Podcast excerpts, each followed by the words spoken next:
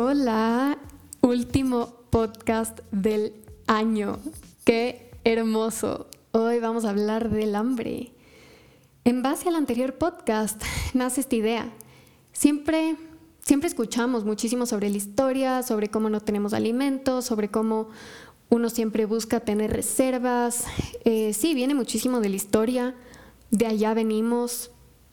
Puede ser así, puede ser esto de la lucha por la comida, del siempre querer, del siempre tener, del intentar llenarnos y estar saludables con todo lo que se pueda, porque uno no sabe cuándo hay escasez y bla, bla, bla, pero bueno, estamos en diferentes épocas y si bien es un componente que debe afectarnos y debe estar importando, vamos a hablar del presente, de qué es lo que hay, qué es el hambre. A ver, comenzando por eso, el hambre es la necesidad, el hambre es lo que el cuerpo nos pide, lo que el cuerpo quiere, eh, lo que el cuerpo realmente necesita. Hay esta otra parte que es el apetito, que es más del deseo psicológico. Y los dos están a la par. Pero ¿cómo se regula el hambre? ¿Qué es lo que pasa en el cuerpo con el hambre? Esto pasa en el hipotálamo. Es el centro de regulación de la saciedad y del hambre. Hay también el núcleo arcuato. Y hay dos neuronas, las orexigénicas, que son las que van a producir hambre y van a actuar sobre el núcleo lateral del hipotálamo. Y hay las anorexigénicas, que son las de la saciedad y van a actuar sobre el núcleo medial del hipotálamo. Aquí hay tres hormonas muy importantes, la leptina y la insulina. La insulina lo que va a hacer es, si la insulina está alta, la insulina, a ver, la insulina es una hormona que va a ser secretada por el páncreas y se va a elevar cuando los niveles de glucosa en el cuerpo están altos o sea, tras ingerir carbohidratos, azúcares. Si es que está alta, eh, la insulina lo que va a hacer es enviar estas señales y va a disminuir el apetito. Esto va directo a las anorexigénicas, que son las de la saciedad, y te van a decir ya no más. Va acompañado obviamente de los niveles séricos de la glucosa en sangre. Si la glucosa está alta, la insulina está alta y hay esta baja de hambre.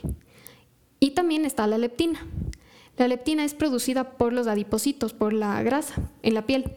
También se ha visto que se produce en el intestino, placenta, estómago, pero en general lo que pasa es que ya hay grasa, ya hay acumulación, ya hay reservas en el cuerpo y el cuerpo manda estímulos.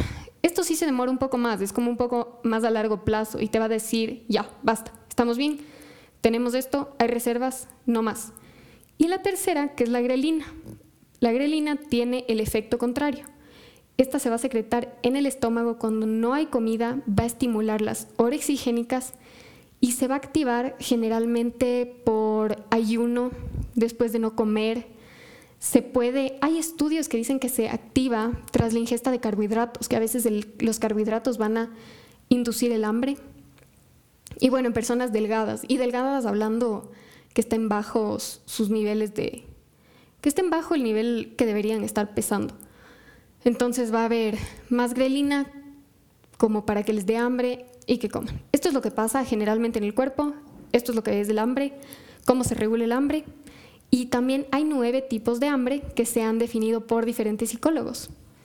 Las cinco primeras vienen de los cinco sentidos. La primera, hambre visual. Ves, te da hambre. No importa que estés lleno. Tú ves viste, no sé, una propaganda, viste algo en Instagram, viste un TikTok, viste que justo hicieron una receta, justo una amiga subió que se está comiendo un pastel de chocolate lleno de salsa y bañado con millón de azúcar impalpable.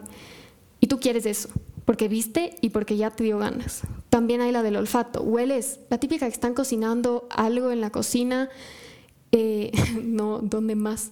Pero se sube el olor al cuarto y te da hambre. O sea, inmediatamente ya quieres que sea el almuerzo y ya quieres comer. Hay el hambre del oído. Tú escuchas que alguien habla, puede ser que ahorita me estén escuchando justo lo que dije del pastel y digan, no, ahora yo tengo que ir a comer ese pastel. Entonces, capaz mejor les hablo como de un pavo, ya que es Navidad. y, dicen, quiero, quiero el pavo. A veces estás conversando con alguien, a veces una descripción, y de eso te da ganas. La cuarta, que es el hambre de boca las ganas de saborear algo, cuando te dicen limón y se te hace agua la boca y después tú quieres tener ese limón en tu boca, o te dicen alguna textura que te guste muchísimo de alguna comida y tú ahora quieres tener esa, esa textura. Esta hambre de boca a veces también viene muchísimo acompañado de, de lo que es la casa, de lo que tú estuviste acostumbrado a comer desde chiquito, viene acompañado de factores culturales, genéticos, no sé, estamos en Ecuador. Puedo decir un ceviche y muchos podrían decir que rico un ceviche en mi casa y ya te da ganas de este ceviche por esta sensación que te da en la boca o por, o por estos sentimientos también que te da. Y hay la del tacto. Eh, hay veces en las que cuando uno come con las manos puede ser mucho más satisfactorio que cuando uno está comiendo con cubiertos. Y hay, hay muchas teorías psicológicas sobre esto. Entonces hay veces en las que tú, tú quieres estar comiendo algo que tú puedas coger con tus manos, que tú puedas llevarlo a la boca desde tus manos. Y también, bueno, estas cinco como pueden así darte hambre, puede ser que te dé muchísimo asco, pero en general estos cinco son muy comunes y no necesariamente tienes que tener hambre. Esto puede ser más apetito. Entonces es súper psicológico. La sexta es la que viene más acompañado de la parte fisiológica. Es cuando está sonando el estómago, cuando te levantas y ya de verdad le sentiste vacío a tu estómago. Entonces no viene acompañado tanto de las ganas de algo en específico o alguna comida como tal, si no solo tienes hambre, o sea, te va a dar igual si te ponen el panetón o si te ponen el pavo al frente, tú solo necesitas comer. Generalmente igual es costumbre, eh, horarios a lo que tú estás acostumbrado a comer, puede venir igual por el ayuno, se da por lo que expliqué al principio de la grelina, que va a ser secretada en el estómago cuando está vacío como respuesta, te va a dar ganas de comer y esta es, esta es la que se podría decir también como hambre fisiológica o hambre de estómago.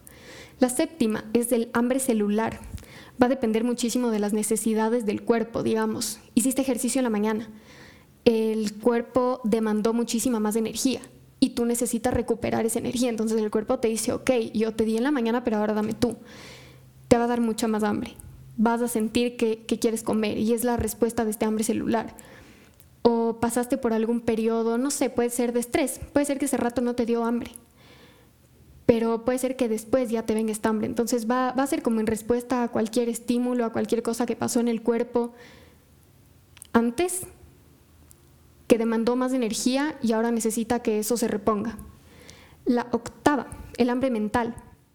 Esto viene acompañado muchísimo de lo que nosotros leemos, vemos, sabemos, creemos, lo que sea tengo que comer cinco veces al día. Entonces a las 11 de la mañana ya te está dando hambre. Por más de que te hayas pegado un desayuno, pero de reyes, te va a dar hambre a las 11 de la mañana porque tú estás mentalizado para comer cinco veces al día y a las, y a las 11 tú ya te comías tu snack de media mañana, entonces te va a dar hambre. Es el hambre mental. También viene muchísimo del me merezco me merezco porque no, yo hice ejercicio en la mañana y como hice ejercicio me va a dar más hambre dos horas después, entonces yo tengo que ir a, tomarme mi shake de proteína porque me va a dar más hambre. A veces no es así. O sea, hay que escuchar y es lo que les decía antes del hambre celular, que a veces tu cuerpo solito te va a pedir, pero en esta hambre mental uno dice, no, ya hice ejercicio y me va a dar más hambre. Se relaciona, es lo que les digo, muchísimo con lo que leemos o con capas de estímulos que hubieron antes. Entonces, si el anterior día te dio hambre porque hiciste ejercicio, al siguiente dices, ah, entonces hoy también me va a dar. Y puede ser que no sea así. Esta hambre generalmente aleja muchísimo de las señales que manda el cuerpo porque nos vamos a enfocar muchísimo en este debería más que en la necesidad per se. Y la novena, el hambre de corazón. Esta sí es súper, súper psicológica, es como para llenar vacíos, problemas psicológicos, eh, la gente se estresa y come. En cambio, hay gente que no se estresa y que se estresa y no come. Eh, comer por ansiedad es y para, cambiar este tipo de hambre uno tiene que ya ver directamente la parte psicológica, qué es lo que está pasando que me está haciendo comer. Generalmente hay un estímulo antes del hambre. Entonces, son los tipos de hambre. Para mí que debería haber 10 tipos de hambre, uno que sea de la premenstruación pero bueno, no hay suficiente evidencia que diga por qué viene el hambre antes de que una mujer menstrue, entonces no forma parte de estas. Se dice que es por los estrógenos y por la progesterona, pero no hay nada probado, entonces tampoco le vamos a incluir, pero sí debería estar ahí, según yo. Igual es importantísimo reconocer cuándo uno tiene hambre, qué tipo de hambre tienes, qué es lo que se está alterando. Generalmente cuando uno come muchísimo o en las personas obesas se puede ver una sobreproducción de estas proteínas que van a regular los receptores de la leptina. Se puede producir una resistencia a la leptina, es más, y no va a permitir que el cuerpo reconozca si estás lleno, porque ya está acostumbrado a que le des comida todo el día. Entonces ya no, ya no va a inhibir ni va a disminuir el apetito. Entonces también hay que evaluar muchísimo eso, si es que en verdad te da hambre, si no te está dando hambre. Igual se regula mucho por la actividad que tengas. Hay veces en las que, hay días en los que uno tiene muchísimo más hambre, hay veces en las que uno demanda mucho más energía y eso puede ir cambiando. Es a largo plazo. ¿Cómo podríamos controlar esto? ¿Cómo podemos nosotros controlar las hormonas de la saciedad y del hambre? Hay muchos estudios que dicen que cuando uno llega a la cantidad de proteína necesaria en tu día, uno se va a sentir satisfecho. Entonces nosotros estamos acostumbrados, obvio, a comer proteína eh, la mayoría de las veces, espero, pero digamos, en un desayuno, tú te comiste el carbohidrato, la grasa saludable, si pudiste vegetales, que sería lo ideal, y la proteína pero capaz no estuviste consumiendo tanta proteína. O tal vez te faltó la proteína y vas a acabar y vas a decir, no, o sea, tengo más hambre, esto no me llenó, ¿qué más me como? Y puede ser que por ahí te encontraste unos frutos secos. La mayoría de la comida sí tiene proteína, pero tienen una menor cantidad. Entonces, justo el ejemplo que les di, los frutos secos van a tener proteína en una menor cantidad que obviamente un pedazo de carne o que un huevo. Entonces uno a veces se sigue comiendo los frutos secos o se sigue comiendo cualquier tipo de comida, puede ser también un pan, a veces el pan tiene uno o dos gramos de proteína, solo porque a uno le sigue faltando la proteína. Y el rato en el que comes proteína te das cuenta de que eso era lo que te faltaba. Entonces sí hay estudios que dicen que la proteína te va a aportar con esta saciedad y te va a poder llenar. Si no comes suficiente proteína, probablemente no te sientas lleno. Comer grasas saludables, las grasas saludables, las grasas son altas calóricamente. Un gramo de grasa te va a aportar 9 kilocalorías versus una de carbohidratos una de proteínas que te van a aportar 4 kilocalorías.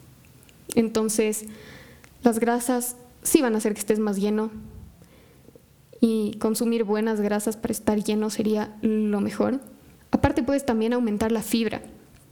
Lo que pasa con la fibra, sobre todo este insoluble, es que va a traer el agua entonces no se va a degradar, va a seguir pasando desde que tú te comiste y va a llegar a las heces, va a ir atrayendo esta agua, entonces va a dar sensación de saciedad. Y es muy buena porque está en todas las frutas y verduras, entonces aparte de que estás sintiéndote lleno, estás aportándole a tu cuerpo con muchísimos minerales y muchísimas vitaminas. Importantísimo el diálogo interno. Habla contigo mismo, ve por qué te da hambre, ve qué tipo de hambre tienes, Ve qué comidas pueden estar faltándote en tu día, si comiste suficiente proteína, si no comiste suficiente proteína, si tienes un buen balance, qué es lo que falta, evaluar lo que comen un día, entonces darse cuenta realmente de qué es lo que estoy ingiriendo, qué es lo que está produciendo esta hambre, cuáles son mis actividades. Y aprovechando que es año nuevo, viejo, que este 2022 sea de mucha evaluación interna, de muchos cambios positivos, de ir poco a poco basándonos en la evidencia científica, en cómo podemos entender el, funcionamiento del cuerpo para así poder tener un mejor estilo de vida.